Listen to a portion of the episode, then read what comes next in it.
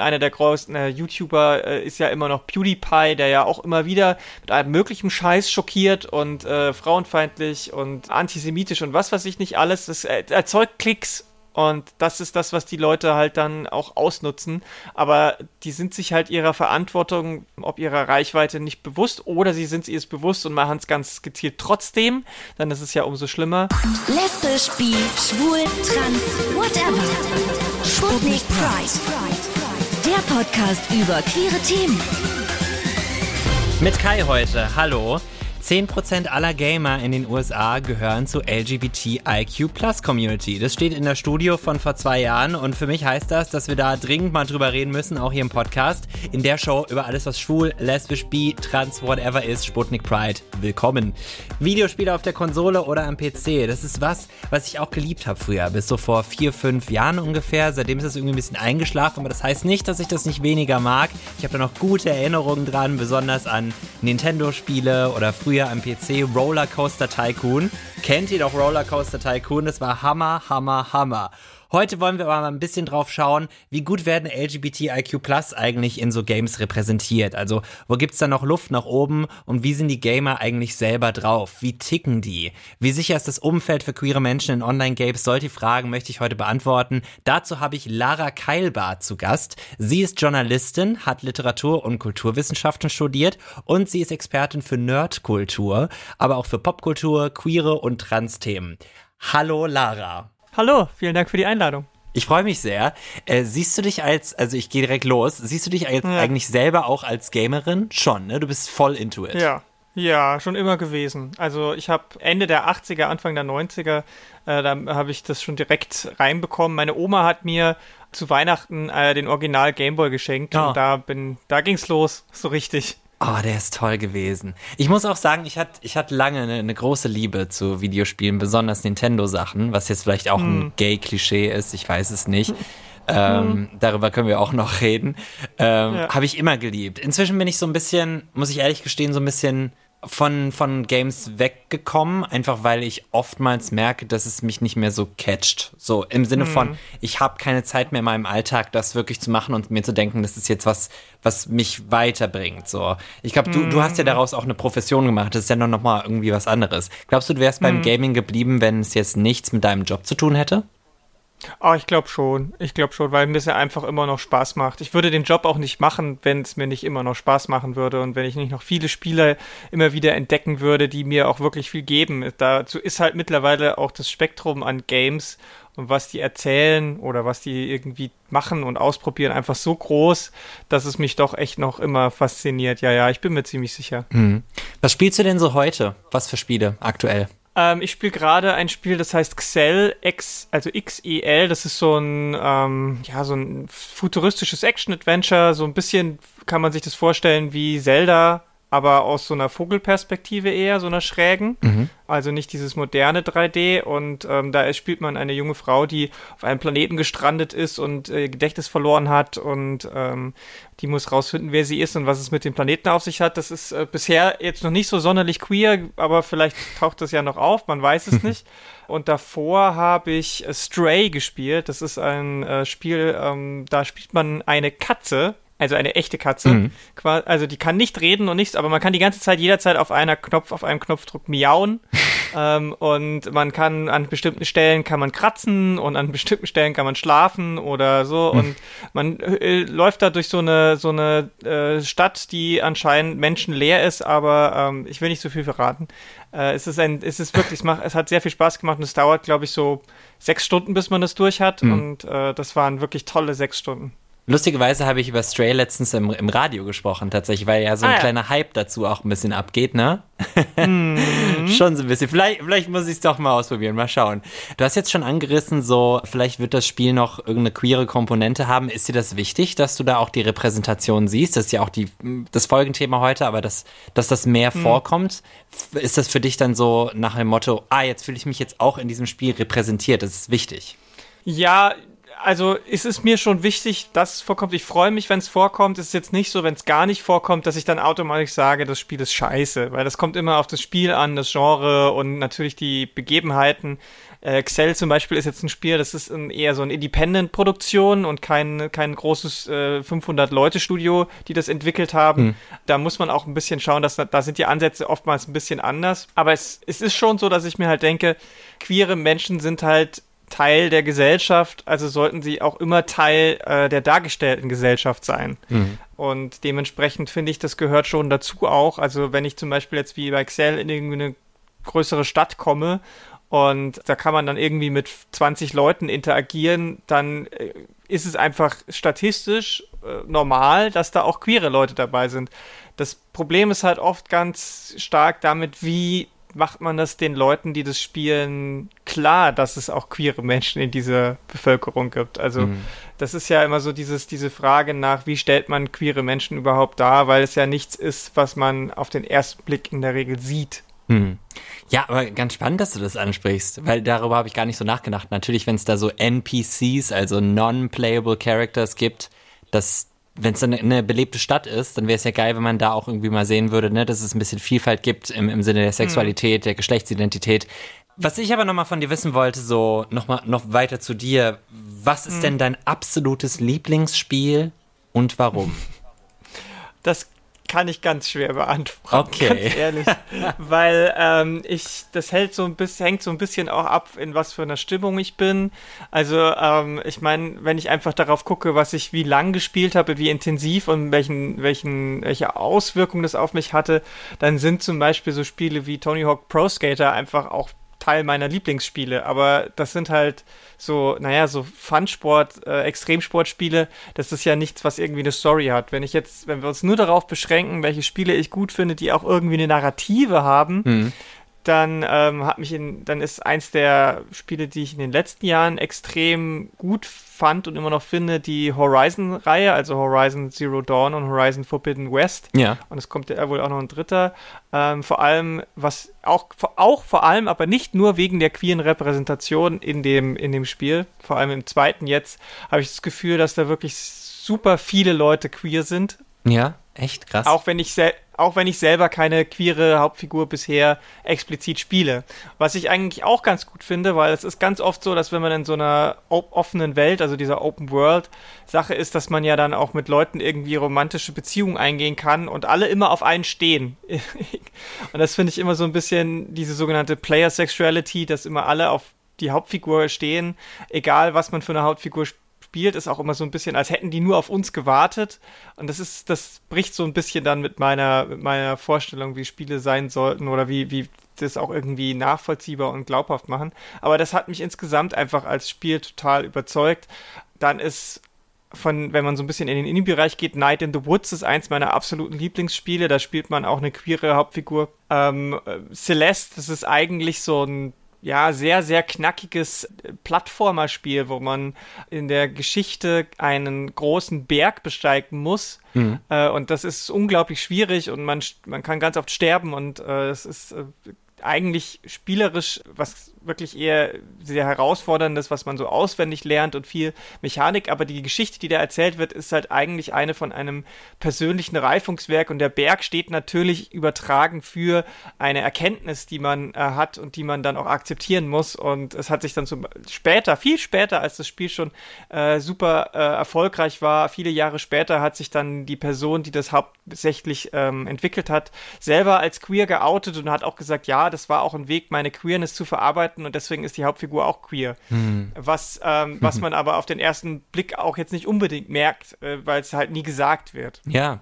aber es ist krass, dass du hast ja jetzt schon sehr viele aktuelle Beispiele genannt, die auch wirklich Repräsentation zeigen, ne? Und auch hm. in deiner in deinen Lieblingsspielen jetzt. Wenn ich so an meine, also was ich so gezockt habe, fällt mir eigentlich jetzt überhaupt nichts ein, wo jemand auch nur hm. ansatzweise queer ist. Also auch zum Beispiel, ne, ich habe ja schon Nintendo gesagt, da ist jetzt gar nichts so. Also das wird vielleicht auch hinterher so ein bisschen äh, gesagt, so wie, ne, dass Ernie und Bert dann plötzlich schwul sind, ne, oder dass mm. jetzt ist SpongeBob asexuell.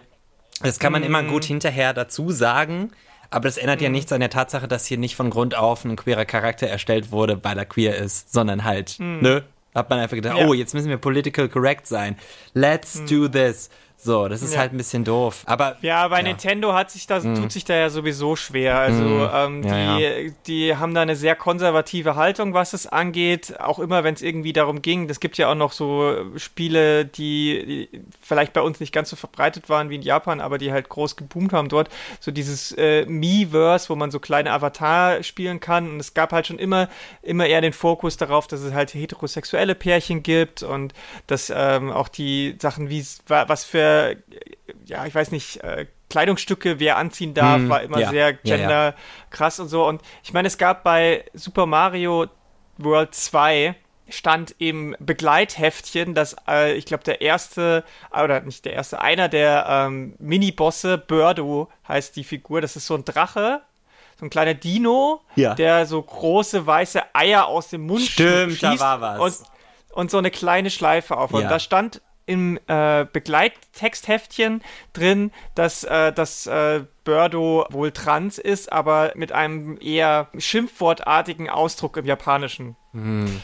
Also es ist deswegen Nintendo ist das schwierig. Es gab dann auch das Problem mit äh, bei äh, dem einer der letzten großen Titel von Zelda, nämlich Breath of the Wild. Da gibt es einen Abschnitt, wo sich Link als Frau verkleiden muss und äh, das ist auch ist auch nicht unproblematisch so. Aber es ist halt generell so, dass Nintendo-Spiele, die gerade auch von Nintendo selbst entwickelt werden, eigentlich generell keine große Fläche für Sexualität oder Gender haben und deswegen natürlich auch Queerness kaum eine Rolle spielt. Abseits davon, dass halt Mario immer seine Prinzessin haben will. Wa- Was halt total crazy ist, weil Nintendo, glaube ich, und das ist ne, das, was ich eingehend meinte, das bilde ich mir nicht ein, dass Nintendo für queere Menschen eine besondere Anknüpfungspunkt ist. Also das schwulste Videospiel aller Zeiten ist ja wohl Super Smash Bros. Also es gibt nichts Schwuleres als das und, und ich kenne so viele queere Menschen, die auch sagen, Zelda hat mein Leben verändert. Und da Ja, ist es so ja. schade, dass sich dahingehend so wenig tut in Japan. So, weißt du, so. Ja. Ähm, das, das ist ganz schade. Ich würde gern dir ein bisschen was von einer Studie erzählen, die ich gefunden habe. Sie heißt Ja. The Double-Edged Sword of Online Gaming vom Gina Davis Institute 2021 rausgekommen. Die haben über 25.000 Charaktere analysiert in so Gameplay-Ausschnitten von den Top 20 Twitch-Streamern und haben herausgefunden, nur 0,03% der Charaktere waren LGBTIQ+, Sternchen. Frage, wundert dich das? Nö. Warum nicht? Das wundert mich, das wundert mich gar nicht, weil auch wenn es queere Videospiele und auch äh, queere Charaktere in Videospielen eigentlich schon immer gab, also seit Ende der Mitte der 80er, Ende der 80er, in denen wirklich auch die Narrative in Videospiele äh, Einzug gehalten hat. Vorher waren es ja wirklich eher so sowas wie Pong oder irgendwelche Sportsimulationen, die irgendwie mit, mit grober Pixelgrafik dargestellt wurde. Aber als, als es anfing, dass es auch Stories erzählt wurden, kamen auch schon queere Geschichten raus, nur waren die halt nie Mainstream. Und das ist das, warum mich das auch nicht äh, überrascht, weil das einfach lange nicht Teil des Mainstream war, weil ähm, das unterschiedlicher Art und Weise, also äh, es gibt wahrscheinlich immer diese, die, das, was auch immer in anderen Medien gesagt wurde. Erstmal war es so, dass es ja in der Gesellschaft lange noch problematisch war. Ne? Wir alle wissen, dass bis in den 90ern Schwulsein oder schwules, äh, schwule Praktiken äh, strafbar waren hier in Deutschland und in anderen Ländern ist es ja bis heute noch so. Aber auch in Amerika war es ja durch die AIDS-Krise und so hatten ja schwule Männer zum Beispiel immer das Problem, diskriminiert zu werden. Gewalt gegen queere Leute ist ja auch nicht unbedingt so viel weniger geworden, auch wenn es vielleicht ein bisschen besser geworden ist in den letzten Jahren, aber der Backlash kommt ja da auch. Also das ist zum Beispiel ja auch ein Grund, warum viele diese Repräsentation gar nicht erst machen, weil sie erstens sagen, ja, das entspricht nicht unseren Werten, was auch immer das für Werte sein sollen, oder dass sie halt sagen, das ist nicht unsere Zielgruppe oder das ist, äh, das passt nicht zu unserem Spiel oder was auch immer. Also es gibt da ganz viele fadenscheinige Argumente, aber es ist in den letzten Jahren rein quantitativ schon deutlich besser geworden. Es gibt auch eine Seite, die sich damit beschäftigt, die ist aber leider ehrenamtlich und deswegen nicht immer auf dem neuesten Stand. Das ist das LGBTQ-Gamer-Archive.com heißt es. Da werden alle möglichen Sachen gesammelt, die irgendwie mit queerer Videospielsache zu tun haben. Und da, wenn man da einfach mal guckt, die Historie nach Dekade, dann ist es schon so, dass es 80er anfängt und dann in den 90ern schon mehr wird und in den 2000ern noch viel mehr. Und jetzt in den 2010ern stehen da noch nicht so viele drin, weil es einfach nicht oft abgedatet wird, aber seit 2010 äh, ist es wirklich, die Kur Kurve geht nach oben, aber es ist halt immer noch viel zu wenig, vor allem auch, wenn man davon ausgeht, wie viel Anteil diese wenigen queeren Charakteren dann vielleicht auch an der an dem Spiel an sich haben. Also es bringt ja auch nicht so viel, wenn irgendwo, ich sag mal, ich spiele das äh, Spiel in Star Wars, wo ich auf zehn Planeten rumreisen kann und auf einem Planeten in irgendeiner Ecke ja. steht dann eine ja, lesbische Alienfrau rum. Mhm. Das äh, hilft jetzt auch nicht so unglaublich viel bei der ähm, Repräsentation und beim Voranbringen von queeren Issues. So. Ja. Also wir haben halt, mhm. was immer noch ganz, ganz stark fehlt, sind queere ProtagonistInnen. Mhm. Das ist das, was wir, was immer noch fehlt und das sind wir auch, min also wenn, wenn wir da 0,03 haben, dann bin ich ja schon fast froh. Sind denn queere Charaktere vielleicht verbreiteter in, in jetzt weniger beliebten Games, weil was da ausgewertet wurde, sind dann mhm. ja auch ne meistens die Blockbuster oder die Indie-Games, die mhm. viral, viral gegangen sind auf irgendwelche Weise. Glaubst du, das ist vielleicht so? Ich würde es nicht beliebt nennen, weil ich hm. glaube, dass Spiele mit queeren Charakteren äh, durchaus super beliebt sind. Also hm.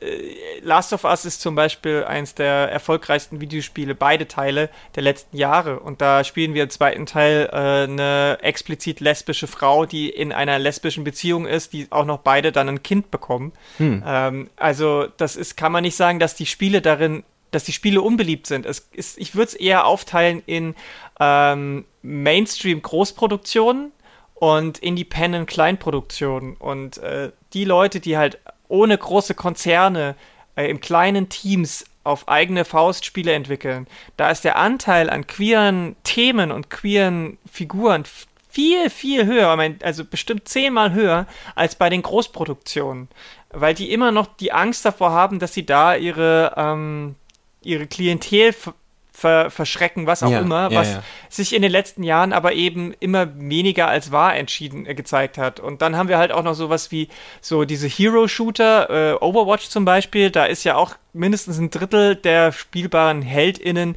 sind ähm, queer. Mhm. Also so zum Beispiel die, die, die, die, der Charakter, der auf den ganzen ähm, Spielehüllenverpackungen vorne drauf war, Tracer, ist eine lesbische Frau. Und die wird auch super gerne gespielt und äh, es interessiert die Leute, die das Spiel spielen, egal ob sie selber queer sind oder nicht, auch relativ wenig beim Spielen, ob die queer sind oder nicht. Und das Spiel ist trotzdem mega erfolgreich. Und jetzt kommt der zweite Teil und man muss mal gucken, wie das dann weitergeht, weil jetzt ernst erstmals auch sowas wie ein Story-Mode kommt. Weil das ist halt immer so, was ich halt auch schon angedeutet habe. Es ist hier ein Hero-Shooter, wo die Leute sich äh, gegenseitig halt äh, abballern. Da wird halt nie irgendwie groß was auch äh, erzählt. Und warum man weiß, dass zum Beispiel Tracer äh, lesbisch ist oder Soldier ähm, 97 oder wie auch immer die 67 heißt er, ist er glaube ich, schwul ist und so weiter, das wird alles außerhalb des Spiels erzählt. Entweder in Comics oder in Animationsfilmen oder in anderem sogenannten Paratext das ist halt das Problem, weil die Leute, die mhm. dann spielen, kriegen das ja noch überhaupt nicht mit und dann ist es keine richtige Repräsentation. Ach so, ja, ja, ja, ja, verstehe, verstehe. Und es ist ja auch, es ist ja auch krass, dass du sagst ja, wie es ist, das ist beliebt, wenn da queere Charaktere drin sind und das liegt mhm. daran, dass die Welt einfach offener ist, als sie war, besonders da, wo viele Games gespielt werden und eine Nielsen-Studie in den USA hat mal so gecheckt, ne, so wie viele LGBTIQ Plus sind denn unter Gamern überhaupt? 10% mhm. aller Gamer sind queer auf irgendeine Weise, kam daraus. 40% von mhm. denen dann wiederum lesbisch bzw. schwul, 50% bi, 10% non-binary trans. Also das sind schon eine ganze Menge wenn man das mal überlegt, ja. ne? wenn man das mal überschlägt. Und dann auch, wie viele Leute, es gibt ja auch immer wieder, das kann man ja nie genau sagen, also die Dunkelziffer ist ja viel mhm. höher, aber auch so, ja. ich glaube Studien, die sagen, dass es in den USA ungefähr 10 bis 15 Prozent ist das, glaube ich. Das, ne, wenn, mhm. ne, vielleicht lüge ich jetzt auch, 10 bis 15 Prozent, mhm. die sich als queer identifizieren. Das ist eine ganze Menge Leute. So. Ja, ja, ja, vor allem, und das, diese Studien, die können ja auch immer nur Mindestzahlen sagen. Mhm. Also, wie du schon gesagt hast, die Dunkelziffer, diejenigen, die sich das nicht trauen oder das einfach nicht besser noch nicht wissen, äh, die werden ja da gar nicht erfasst. Also Studien sind immer nur Mindestzahlen. Die, die Realität ist ja wahrscheinlich sehr viel höher, hm. weil wir ja auch immer noch in einer sehr heteronormativen ähm, und oft queerfeindlichen Gesellschaft leben. Ich meine, wir kriegen es ja jetzt gerade in gerade in den USA wieder mit, wie äh, die ähm, Gesetzgebungen gerade wieder gedreht werden, mhm. gerade was äh, Transmenschen angeht. Mhm. Die werden ja in vielen Staaten jetzt wieder richtig repressiv bis auf die Verurteilung und Gefängnis mehr oder weniger verfolgt, weil es da gerade um das Thema geht, wie geht man mit queeren Kindern um und da sind Transkinder natürlich super gefährdet und das ist dort gerade wieder richtig schwierig und dann ist es natürlich auch nachvollziehbar, dass Kinder und Jugendliche, die ja immer noch den äh, Hauptteil an Videospielleuten ausmachen, dass die sich dann vielleicht nicht trauen, offen zuzugeben, dass sie halt queer sind. Zumal oft im Online-Gaming, was eben auch das beliebteste ist bei jungen Menschen, der Ton auch sehr rau ist und gerade oft queerfeindlich ist. Ah, apropos, apropos, das hat sich die, diese eine Studie vom Gina Davis Institute auch angeschaut. Also von den Streamern, die da analysiert wurden, wo, haben irgendwie 10% in ihren Videos homophobe oder transphobe äh, Sprache benutzt. Und von den Top-Streamern, von diesen 20 Top-Streamern, ist nur einer dabei, der sich offen als schwul bekennt. Hm. Und der Rest hm. ist hetero und cis.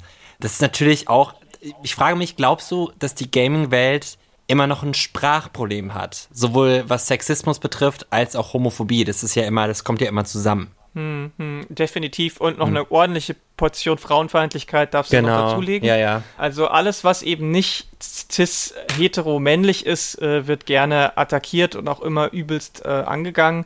Gerade bei so Live-Sachen. Ich habe eine Freundin, die ähm, regelmäßig kompetitiv Rainbow Six spielt. Das ist auch so ein teambasierter Shooter. Und die, äh, da sehe ich regelmäßig Screenshots von ihr, wie sie, nachdem sie halt ihr Team gewonnen hat und sie ist halt eine sehr gute Spielerin, sie ist jetzt keine Profispielerin, aber schon ziemlich gut, wird sie immer wieder dafür angegangen und immer frauenfeindlich, transfeindlich, was auch immer.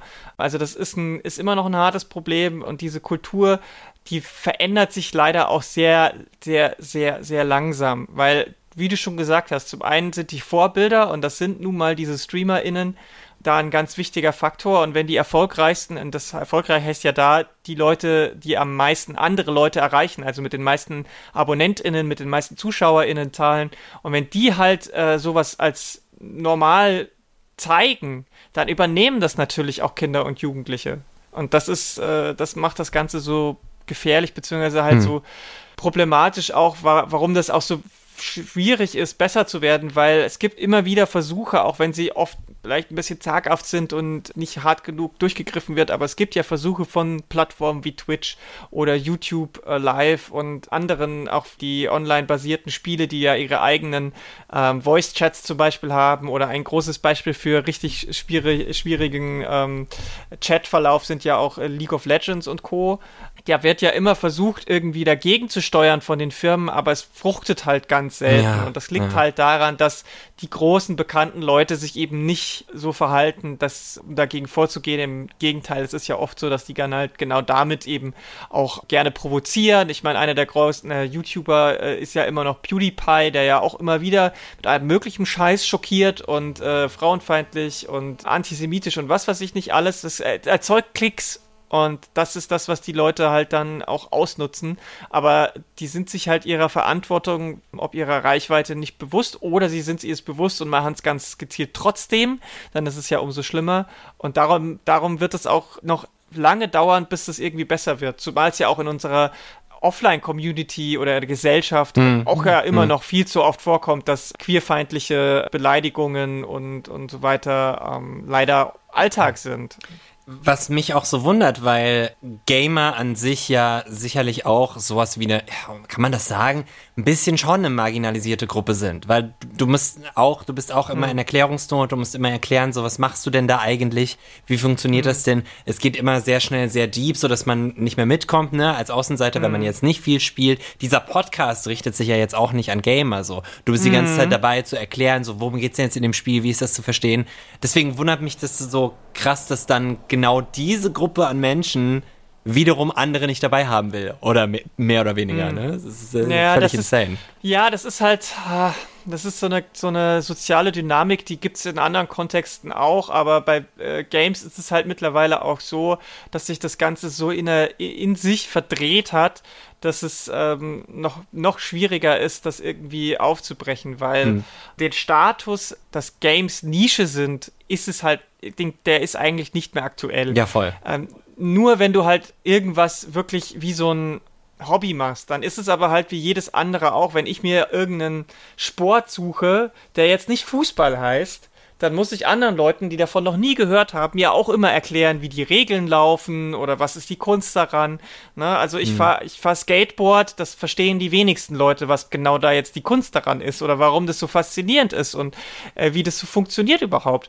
Ähm, aber deswegen, äh, es ist eine sehr, sehr große Nische, weil es halt eine der größten Geldbringer für die Wirtschaft ist. Also äh, Videogames als Branche, als Wirtschaftszweig hat ja mittlerweile Film und TV so dermaßen hinter sich gelassen, was die jährlichen Umsätze angeht und Gewinne, dass, dass, die, dass, dass ja deswegen auch viele andere Medienproduktionen und andere Medienzweige ja versuchen, zwanghaft irgendwie da aufzuspringen. Das sieht man daran, dass zum Beispiel ganze Konzerte in irgendwelchen Videospielsachen Stimmt. Äh, ne, Fortnite ja, ja. und so weiter. Ja. Oder dass, dass Trailer in Videozusammenhängen gezeigt werden, weil sie da die meisten Leute erreichen und vor allem auch die Leute erreichen, die bereit sind, richtig viel Kohle hinzulegen. Genau. Und das zeigt halt, dass die, dass diese, dass die Branche einfach keine marginalisierte Gruppe mehr ist.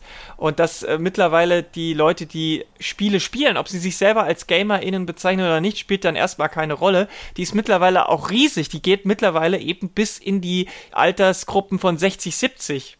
Mhm. Äh, die sogenannten Silver Gamer sind es, die dann, ähm, die dann halt vor allem, weiß ich nicht, Puzzlespiele spielen oder irgendwelche Sachen, die halt nicht mehr so krasse Reaktionen hervorrufen oder das sind halt die Leute, die vor allem offline spielen. Und auch da ist es halt so, dass man gucken muss, wo kommt es her? Und es kommt her, weil es in den 90ern, Anfang bis Mitte 2000er halt äh, dieses Klischee gab von dem äh, pickeligen, übergewichtigen Kellerkind, das da unten irgendwelche Killerspiele spielt und da wurde man dafür ähm, geschämt und äh, das war nicht gern gesehen. Und daher kommt diese diese Marginalisierungsvorstellung, mhm. die es aber mittlerweile einfach nicht mehr gibt. Ja. Wenn ich mir überlege, dass Leute ganze Stadien füllen, wenn sie ähm, irgendwelche Spiele äh, spielen, kompetitiv und dafür Millionen einsacken, dann sind das keine, dann ist das äh, keine marginalisierte Gruppe mehr. Mhm. Und dieses, dieses Denken haben aber gerade die Leute, die eben dann ähm, auch sehr anfällig dafür sind, andere auszugrenzen. Also mhm. die sagen dann, oh, äh, diese queeren Menschen, die kommen jetzt in meinen Safe Space. Und ich sage das Wort ganz explizit so, weil es ist für die, auch wenn sie es nicht so bezeichnen und wenn sie es vielleicht nicht so sehen, aber es ist für sie ein Safe Space, weil sie sich da wohlfühlen, da können sie äh, mit ihren Fähigkeiten glänzen. Und die sehen dann alle Leute, die da von außen kommen, sei es jetzt queere Menschen oder alte Menschen oder weiß ich nicht, selbst Frauen sind für die ja schon Leute von außen, obwohl das auch schon nie so war ähm, die sehen das als Bedrohung. Hm, und deswegen, deswegen verhalten die sich so krass aggressiv gegenüber allen Leuten, die halt eben nicht cis, hm, heteromännlich hm. sind. Und ganz oft kommt natürlich auch noch weiß dazu. Hm. Mensch, Mensch, da ist viel, was man auseinandernehmen muss, ne? Ja. Das ist viel, was man auseinandernehmen muss. Wollen wir jetzt zum Abschluss nochmal auf die einzelnen Spiele eingehen? Mhm. Äh, weil du hast ja ein bisschen ein paar Beispiele mitgebracht was denn jetzt eigentlich eine gute Repräsentation einer queeren Person, eines queeren Charakters ausmacht. Weil da gibt es ja auch mhm. Unterschiede, Abstufungen. Wollen wir bei mhm. den Besten erstmal anfangen? Okay, gern. Gut, also du hast mir mitgebracht, was aus Dragon Age. Jetzt erklär mal mhm. genau, welches Dragon Age, was ist das für ein Spiel, um welchen Charakter geht es hier? Dragon Age, äh, in dem Fall Dragon Age Inquisition, ist das ähm, letzte große Fantasy-Rollenspiel, ähm, das von BioWare, so heißt die Firma, rausgebracht wurde. Da spielt man, also es gibt Dragon Age gibt es schon mehrere und das ist jetzt das letzte und da spielt man eine, ja, man kann sich seine, seine Heldin selber zusammenbasteln und kann verschiedene, natürlich wie so im Fantasy-Setting, sehr klassisch, so dieses High-Fantasy, man kann Zauberin spielen oder einen Schwertkämpferin oder eine Mischung oder eine Schurkin und was auch immer und man trifft eine Gruppe, man, man, macht eine Gruppe auf mit anderen ähm, Nichtspielercharakteren, die man mhm. dann ein bisschen steuern kann und rettet die Welt vor dem Untergang. Ganz oft sind, ist, hat das irgendwas mit den Drachen zu tun, deswegen heißt es so. Ja, okay. ähm, und da gibt es eine Figur, die auf die trifft man. Das ist ein Soldat, das ist äh, Crem oder Cremisius. Ja. Der ist Teil einer Söldnertruppe. Und diese Söldnertruppe besteht aus ganz vielen verschiedenen ähm, Leuten, so Misfits, die halt irgendwie, wo sie herkommen oder die nicht wirklich am Leben teilhaben konnten. Und Cram hatte das Problem, dass ähm, die Familie, in, in der er aufgewachsen ist, hatte Geldprobleme und musste wirklich ums Überleben kämpfen. Und deswegen wollte er zur Armee gehen. Das Problem ist aber, dass die Armee, wo er aufgewachsen ist, nur Männer akzeptiert mhm. und Cram aber trans maskulin ist und deswegen immer versuchen musste, die eigene äh, Transidentität zu verstecken. Das ist aufgeflogen. Aha. Okay. Und deswegen musste er aus der, aus der Armee fliehen und ist dann bei dieser Söldnertruppe untergekommen und die wird angeführt von einem äh, Fantasy-Hüden namens Iron Bull. Mhm. Und der hat ihm quasi so ein bisschen aus der Patsche geholfen, das Leben gerettet und äh, ist jetzt quasi sein äh, General und er ist aber einer der höheren Lieutenants in dieser Gruppe von SöldnerInnen. Und ähm, mhm. ja, in der Szene, in der wir, die wir jetzt vielleicht gleich hören, wird halt so ein bisschen auch die Geschichte äh, erklärt, beziehungsweise wie Iron Bull auch mit dieser ganzen Sache umgeht. Okay, dann hören wir mal rein. You don't have to pass for a man to be a mercenary. I'm not passing as anything. In Kunadar, Krem would be an Akunathak. That's what we call someone born one gender but living like another. And Kunari don't treat those Akun people any differently than a real man. Also, es klingt jetzt so, äh, da werden ja Fantasieworte für Trans sein jetzt benutzt. Ja. ja Aber ja. es klingt so, als würde er sagen, ne, Leute, die trans sind, werden da, wo er herkommt, nicht gerade gut behandelt und deswegen ist er da rausgekommen und jetzt untergekommen bei eben diesem, diesem Typ mit den Hörnern. ja, genau. Es ist halt wirklich so ein riesengroßer, sehr kräftiger Mann, mhm. der aber halt äh, wie so ein äh, Bulle so riesengroße Hörner hat. Und der sagt halt, diese Art von Menschen oder diese Person gibt es in ihr, seiner Kultur auch. Die heißen da irgendwie anders. Und was ja. ich halt so richtig gut finde in dieser Interaktion ja. ist, dass Iron Bull in der Interaktion mit Cram also Cram sagt dann, und werden diese Trans-Männer denn anders behandelt als Cis-Männer? Und dann sagt er, nee, sie werden behandelt wie die Männer, die sie sind. Hm. Und das fand ich, das, sowas habe ich in einem Videospiel, bevor ich ja. das gesehen habe, noch nie gehört. Krass. Dass es halt einfach wirklich gesagt wird, Trans-Männer sind Männer. Schluss aus.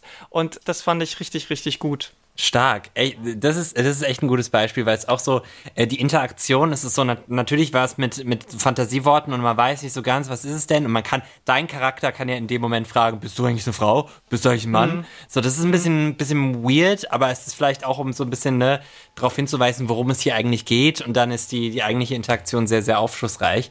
Ähm, dann hast du jetzt noch ein, ein ambivalentes Beispiel mitgebracht, was es ja öfter mhm. gibt. Ich glaube, da gehst, gehst du ein bisschen drauf ein, dass es viele Videospiele gibt, wo halt eine, eine queere Liebesgeschichte schon nochmal stattfindet, mehr oder weniger, ne? Mhm. Und das ist jetzt Gone Home. Ja. Worum genau. geht's da? Also, Was passiert da? Gone Home ist eines der großen Indie-Spiele gewesen, die queere Videospiele auch wirklich mehr möglich gemacht haben, weil das kam raus zu einer Zeit, wo es auch wirklich immer noch sehr nischig war, dass überhaupt Queerness in Videospielen vorkam. Das ist so ähm, Anfang der zwei, Mitte, Anfang Mitte der 2000er bis 2010er war so die Zeit, wo das dann so geboomt hat und Gone Home hat halt, war halt mega erfolgreich. Es ist ein First-Person-Spiel, also man spielt es aus der Ego-Perspektive, aber anders als bei anderen Spielen, es ist kein Action-Spiel, wo man irgendwie mal abballert, sondern man spielt eine junge Frau, die kommt in das Elternhaus zurück, weil sie dort eigentlich wieder mit ihrer jüngeren Schwester sich treffen möchte. Und es ist aber niemand da. Und sie war, man war selber, also man spielt eine, die junge Frau war selber lange nicht zu Hause und sie entdeckt quasi das Haus wieder und findet ganz viele Gegenstände. Und anhand dieser Gegenstände kann man rekonstruieren, was mit der jüngeren Schwester passiert ist. Und es stellt sich halt raus, die jüngere Schwester ist mindestens lesbisch, vielleicht auch bisexuell, aber wahrscheinlich lesbisch und hat sich in eine andere junge Frau verliebt. Ähm, und man findet raus, ja, die, die Liebe ist ein bisschen tragisch, weil die andere junge Frau will oder muss mehr oder weniger weg zur Armee gehen und deswegen zerbricht diese äh, junge Liebe anscheinend. Und ganz am Ende findet man aber heraus, dass es doch halbwegs gut ausgeht, weil man findet einen letzten Brief, wo sie mal von der Schwester, die dann sagt, ich habe einen Anruf bekommen von meiner Freundin, sie geht nicht zur Armee, ich soll jetzt sofort ins Auto steigen und sie abholen und dann äh, fliehen wir einfach und schlagen uns irgendwo anders durch. Bitte sei mir nicht böse, dass ich äh, dir das nicht persönlich sagen kann und ich hoffe, wir sehen uns irgendwann wieder. Und das hören wir jetzt. And it was Lonnie on a payphone. She'd been on the bus to basic and she said she couldn't she couldn't think of anything but me and us and that she couldn't go through with it with the army and being a part and all of it. And so she got off the bus in Salem. She said, "Sam, I want you to pack up everything you can and get in your car and come find me." Das ist so romantic. Schon, oder? Mm. Ich habe, als ich das das erste Mal gespielt habe, habe ich echt geheult. Ich habe Oh. wirklich saß vor, ich saß vor meinem PC und habe geheult. Und es ging ganz vielen anderen auch so. Mhm. Ja, ja. Und ich fand's, ich fand's so toll, dass es eben keine, nicht dieses tragic äh, Lesbian Trope ist, sondern dass es doch eine Art von Happy End hat. Das Ambivalente an dieser ganzen Sache ist leider, dass man eben aus dieser Sicht der nicht queeren Person spielt, die ja sehr übergriffig einfach durch alle persönlichen Gegenstände, also es geht wirklich darum, du läufst irgendwie zwei Stunden durch dieses Haus und guckst jedes Blatt, jede Zeichnung, jede Tonbandaufnahme, alles an, also du bist wirklich äh, sehr, sehr, ähm, äh, dringst dir die Privatsphäre der Schwester auf. Und wir als Spielerin, wir erleben das ja quasi dann so aus dieser voyeuristischen Position. Das heißt, wenn ich, wenn ich als queere Person das spiele, ist es halbwegs okay, aber wenn andere Personen spielen, die halt nicht queer sind, die, die haben dann so dieses voy- voyeuristische Draufschauen auf ein queeres Leben und ähm, das ist nicht, also ich hätte es halt lieber so, dass man dann entweder die queere Person selber spielt oder das irgendwie reflektiert wird auch und das wird es in dem Spiel halt nicht. Deswegen ist es ein bisschen ein ambivalentes Okay. Beispiel, weil man, weil man eben so wie in den Schaukasten, so als würde die queere Person wie in so einem Zoo für queere Menschen da sein und man guckt sich das so an, ohne dass die queere Person selber irgendeine Art von Handlungsmacht hat. Aber ich kann das halt gutheißen in dem Sinne, weil es wirklich eines der ersten Spiele war, die das, die halt auch wirklich finanziell mega erfolgreich waren und dazu halt auch äh, von dem Produktionsaufwand waren, der jetzt nicht nur ein paar hundert Euro war. Also das war, hat schon auch echt einfach in der Historie von Videospielen allgemein und äh, von queeren Vi- Videospielen im Besonderen einfach einen enorm hohen Stellenwert. Das heißt, seitdem hat sich halt auch wirklich noch viel entwickelt, ins Positive vor allem. Und wenn wir schon bei Historie sind, gehen wir jetzt zu einem Negativbeispiel für queere Repräsentation in Videospielen. Es ist so ein Begriff, den ich äh, so bei ein bisschen Recherchieren rausgefunden habe, ist dieser Sissy-Bösewicht, meistens in japanischen Videospielen. Sissy-Bösewicht. Kannst du erklären, was das ist und was wir jetzt, äh, um welchen Charakter es jetzt geht? Ja, also das ist halt dieser sehr typische, überflamboyante, expressive, oft schwule Mann oder als schwul gecodeter Mann, der durch seine Bewegungen ähm, und seine Art, sich zu kleiden und wie er auftritt und wenn er Sprechrollen äh, hat, dann auch wie er spricht, sehr affektiert spricht. Also dieses, äh, was bei uns äh, ja oft so ein bisschen als tuntig bezeichnet wird. Und das halt als Bösewicht herzunehmen ist ähm, ist halt so ein Klischee, was ganz oft passiert, weil es dann auch gerade wenn man einen äh, sehr hetero Mann spielt, ähm, natürlich auch diese Wiederherstellung von der Ordnung darstellt, wenn man den dann irgendwie besiegt. Ähm, Und hier ist es so, dass wir jetzt bei Streets of Rage 3 auf die Figur Ash treffen und die hat halt, die sieht so aus wie so ein bisschen jemand von den Village People. YMCA. ja, Genau, genau, genau. also so. hat auch so eine so eine Mütze auf, so diese Mhm. diese Polizistenmütze, hat so ein äh, so eine so eine äh, ärmellose Weste an, hat so High Heels Stiefel und bewegt sich halt auch sehr äh, pseudofeminin. Also wenn der springt, dann macht er so einen Spagatsprung und äh, wenn er steht, dann sind die Knie so nach innen und ähm, äh, er macht mit den Handgelenken so ganz komische, äh, leicht lockere Bewegungen. Er hat auch nur eine Art von Angriff und die ist, dass er den Spieler nimmt und dann äh, so ein bisschen auf den Boden schmeißt, aber er kann eigentlich nicht zuschlagen und so. Oh Gott, oh Gott. Und wenn man Ja, und wenn man ihn besiegt, dann liegt er auch so halb heulend am Boden. Mhm. Und das ist die, den Gegner, den muss man dann besiegen, damit man weiterkommt. In so einem, ist es Streets of Rage ist ein, eine Prügelspielserie, wo man ähm, nicht gegeneinander spielt, sondern eine Person sich durch hunderte von anderen Gegnern prügelt. Ja. Wir, wir, du kannst ja mal kurz die Musik einspielen. ja, es klingt, es klingt schon sehr gut, ja. Und da wird geschlagen und gehauen und ach, Peng Ja, Peng. genau. Und das ist natürlich in dem Falle höchst problematisch, weil man als äh, cis Heteromann dann auch noch Gewalt gegenüber queeren Personen ausübt und das dann als was Gutes ähm, ge ge dargestellt wird. Das ist auch nicht nur dieses Spiel, aus der Zeit, das kommt aus den 90ern, äh, war das ganz oft so. Es gab ein Spiel namens Vendetta, da haben ganz ähnliche Charaktere waren im Spiel, die musste man auch vermöbeln und die hatten als Angriff dieses sogenannte Dry Humping, wo man, ähm, ja, ja, die haben sich angegriffen, indem sie sich angesprungen haben und dann so Pseudo-Fick-Bewegungen gemacht haben. Ja, und ge- das ist ja extrem gefährlich, weil das ist ja genau das mit diesem, oh, bist du schwul oder was, fass mich nicht Ja. an, du kannst nicht in meiner Umkleide sein. Das ist so, es ist so äh, verbunden mit so vielen Dingen. Und, was mir gerade aufgefallen ist, als äh, ne, Sissy Bösewicht, äh, Zelda Skyward Sword gibt's doch den Girahim. Das ist doch, Genau. das ist ein, ein, ein Bösewicht, der, der ist, glaube ich, in diesem Zelda-Spiel eigentlich ein Schwert von dem Oberböserwicht. Also er ist ein Schwert, aber in menschlicher Form. Und dann ist er auch ein sehr flamboyanter, gut gekleideter Mann. Da wird natürlich niemals explizit gesagt, dass der schwul ist oder auf was er steht auch immer. Das wird nicht gezeigt, weil es ist ja Nintendo und es ist sehr family-friendly. Aber der, der spielt die ganze Zeit mit seiner Zunge und streckt die so raus und er macht die ganze Zeit, mm, oh, während, Ja, der, oh, während er ja. sich bewegt und, und, und schnippst mit den Fingern und, und greift auch selten selber an. Das ist sehr, das wird, ne, die auch so, das, die Sexualität wird dann wieder negativ, ne, so dargestellt, so, Mhm. weil er sich ranmacht mehr an, an, an Link und ihn aber auch trotzdem umbringen will. So, das ist, es ist ganz zynisch und das ist also halt ein Spiel, was ich in meiner ähm, Kindheit gespielt habe oder in der Adoleszenz mehr oder weniger. Und ich, ich feiere den Charakter jetzt irgendwie dann trotzdem, weil ich, der ist für mich stylisch und cool. Aber ich merke auch, dass das halt nicht ganz unproblematisch ist, sowas, ne?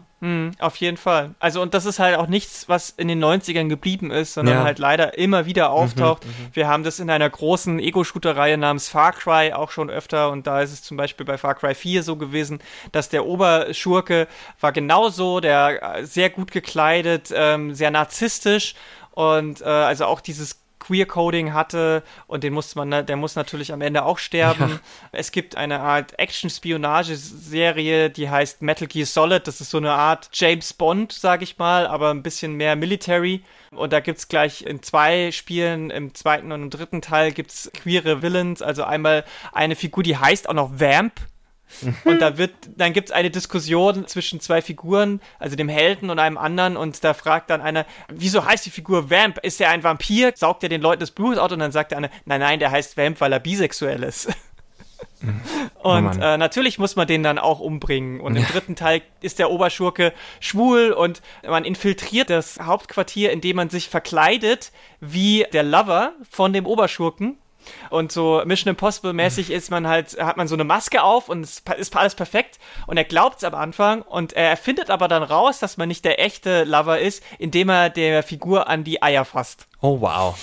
Also, Ja. das sind wirklich Sachen, da sage ich, do better, do wesentlich better. Und da sind wir ja trotz allem äh, auch neben diesen Beispielen auf einem sehr guten Weg. Wir haben so viele Beispiele jetzt gehört. Ich habe so viel gelernt, auch in dieser kurzen Zeit. Und würde jetzt zum Abschied einfach sagen, Lara, vielen, vielen Dank für deinen Einblick. Ja, sehr, sehr gerne. Danke, dass ich hier sein durfte. Das hat mir sehr viel Spaß gemacht und ich hoffe, ich konnte den HörerInnen da draußen auch das eine oder andere Interessante erzählen. Das war's mal wieder für heute. Wenn ihr Feedback habt, ne, schreibt uns einfach mal pride at mdr.de. Das ist unsere E-Mail-Adresse, wenn ihr ein bisschen oldschool seid. Ansonsten gibt's auch eine WhatsApp-Nummer, die ihr bemühen könnt. Auf sputnik.de steht die. Einfach da mal hinschreiben, wenn ihr Feedback habt. Ansonsten bitte diesen Podcast positiv bewerten mit ganz, ganz vielen Sternen und ähm, ja, mehr habe ich eigentlich nicht zu sagen. Bis dann. Ciao, ciao, ciao, ciao, ciao. Sputnik Pride. Der Podcast über queere Themen. Jeden zweiten Donnerstag neu in deiner Podcast-App. Hi. Ähm, das ist sehr, sehr schwierig, das jetzt zu erzählen. Aber ich, ähm, das ist meine letzte Folge Sputnik Pride gerade gewesen, die ihr gehört habt. Wenn ihr noch da seid, dann gehört ihr auf jeden Fall zum harten Kern der Leute, die immer, immer jede Folge bis zum Ende durchhören. Das ist so ein großes Geschenk. Es ist so ein großes Geschenk, dass Leute ähm, unserem kleinen Podcast zuhören bis zum Ende. Diesem LGBTIQ Plus Podcast. Ähm, ein bisschen was dazu, warum das jetzt so ist. Also, es ist so, wir haben, wir haben gestartet mit dem Podcast vor, vor jetzt drei Jahren, glaube ich. Also 2019, wenn ich jetzt nicht irgendwas vertausche in meinem Kopf. Ich habe mir jetzt nichts dafür aufgeschrieben. Ähm, und da war das erst eine Radiosendung bei MDR Sputnik. Von, von diesem Radiosender kommt dieser Podcast, falls ihr das nicht wusstet. Ähm, da bin ich zu meiner Chefin gegangen, habe gesagt, hey, ich würde gerne mal eine, eine Show machen mit queeren Inhalten und mit queerer Musik am besten, auch die wir dann im Radio senden. Und das haben wir ausprobiert und dann kam sie auf die Idee, dass wir es vielleicht einfach als Podcast machen könnten. Digital First. So. Ich bin, ich bin gelernte Radioperson sozusagen. Ich bin bei, bei Sputnik gestartet, habe dort, ähm, na, sag ich mal, halt das Radio machen gelernt. Ich bin da Moderator. Ich bin jetzt auch Moderator noch im Radio. Das ist so mein hauptsächlicher Job, weil ich mache natürlich nicht nur den Podcast. Aber dadurch habe ich dieses neue Medium kennengelernt und diese Podcast-Bubble. Ich habe unglaublich viele tolle Leute getroffen aus der Community. Ich habe unglaublich viel über die LGBTIQ Plus Community gelernt. Ich habe viel darüber gelernt, wie ich selber mit vielen Dingen umgehe. Leute haben mir beigebracht, Leute haben hier eine Plattform bekommen, ähm, die die, die unglaublich wertvoll ist. Und das äh, soll auch weiterhin so gehen, auch wenn ich nicht dabei bin. Warum bin ich nicht mehr dabei? Das hat verschiedene Gründe. Zum Beispiel, dass ich das jetzt eben auch schon seit so langer Zeit mache, nach drei Jahren. Und ich habe manchmal das Gefühl gehabt, dass ich so gewisse Sachen einfach schon erzählt hatte. Und obwohl der Kampf halt immer weitergeht für die LGBTIQ Plus Community, dass man sagt, wir erzählen immer wieder die gleichen Themen. Wir kämpfen hier für Gleichberechtigung, wir kämpfen für, für gleiche Rechte, für, für Akzeptanz. Ähm, ist es trotzdem für mich so gewesen, dass ich irgendwann dachte, huh, dazu hast du jetzt schon eine Folge gemacht, dazu hast du jetzt schon eine Folge gemacht, dazu, dazu, dazu. Und deswegen dachte ich mir einfach, vielleicht ist es ein guter Zeitpunkt, nach all den Dingen, die wir geschafft haben, zu sagen, okay, hier reicht's jetzt. Ich muss jetzt nicht mehr machen hier ist ein guter Punkt zu sagen, wir stoppen hier und ich gucke nach was Neuem. Ich entwickle mich weiter. Ich mache ich mach was Neues, was, was, was mich weiterbringt persönlich. Das klingt egoistisch vielleicht auch, aber es ist, es ist so, dass ich glaube, dass man gehen sollte, wenn man denkt, okay, ich habe hier was abgeschossen. Es ist jetzt so sehr rund. Es ist sehr, so rund. Ich wollte, ich wollte da, ich wollte jetzt nicht sagen, man soll gehen, wenn es am schönsten ist. Ihr habt es gemerkt, ich habe versucht, diese Metapher zu umschiffen. Es geht nicht anders. Ähm, so coole Sachen sind passiert, die ich mir in meinem Leben nicht erträumt hätte durch Sputnik Pride. Wir waren beim Deutschen Radiopreis nominiert. Ich hatte einen Anzug an dafür. Es war krass. In den größten Corona-Zeiten durften wir da was ganz Glamouröses erleben. Weil diese Geschichten erzählt wurden, weil ihr diese Geschichten erzählt habt, weil ihr zugehört habt. Ähm, vor kurzem einen, das habe ich euch gar nicht erzählt, oh Gott, einen ähm, Journalistinnen-Nachwuchspreis bekommen des Landes Sachsen-Anhalt. Nee, nicht, nee, nicht des Landes Sachsen-Anhalt, sondern der IHK. Genau, ich möchte das richtig stellen. Für 2019, weil das, ne, es war ja immer Corona und es gab nie diese Verleihung und das kam dann einfach und jetzt habe ich so eine Trophäe zu Hause, weil einfach wir diesen, diesen Podcast gemacht haben. Das ist insane. Auch wie viele Leute von euch mir geschrieben haben. Es ist, es ist einfach eine tolle, tolle Sache gewesen und ich hoffe auf noch ganz, ganz viele weitere Folgen Sputnik Pride mit Robin und vielleicht auch mit irgendjemandem, der da noch kommt. Ich weiß es nicht. Ich möchte sagen, Dankeschön und es war mir eine Freude. Bis dann. Ciao, ciao, ciao, bis bald. Bye, bye, bye, bye, bye, bye, bye.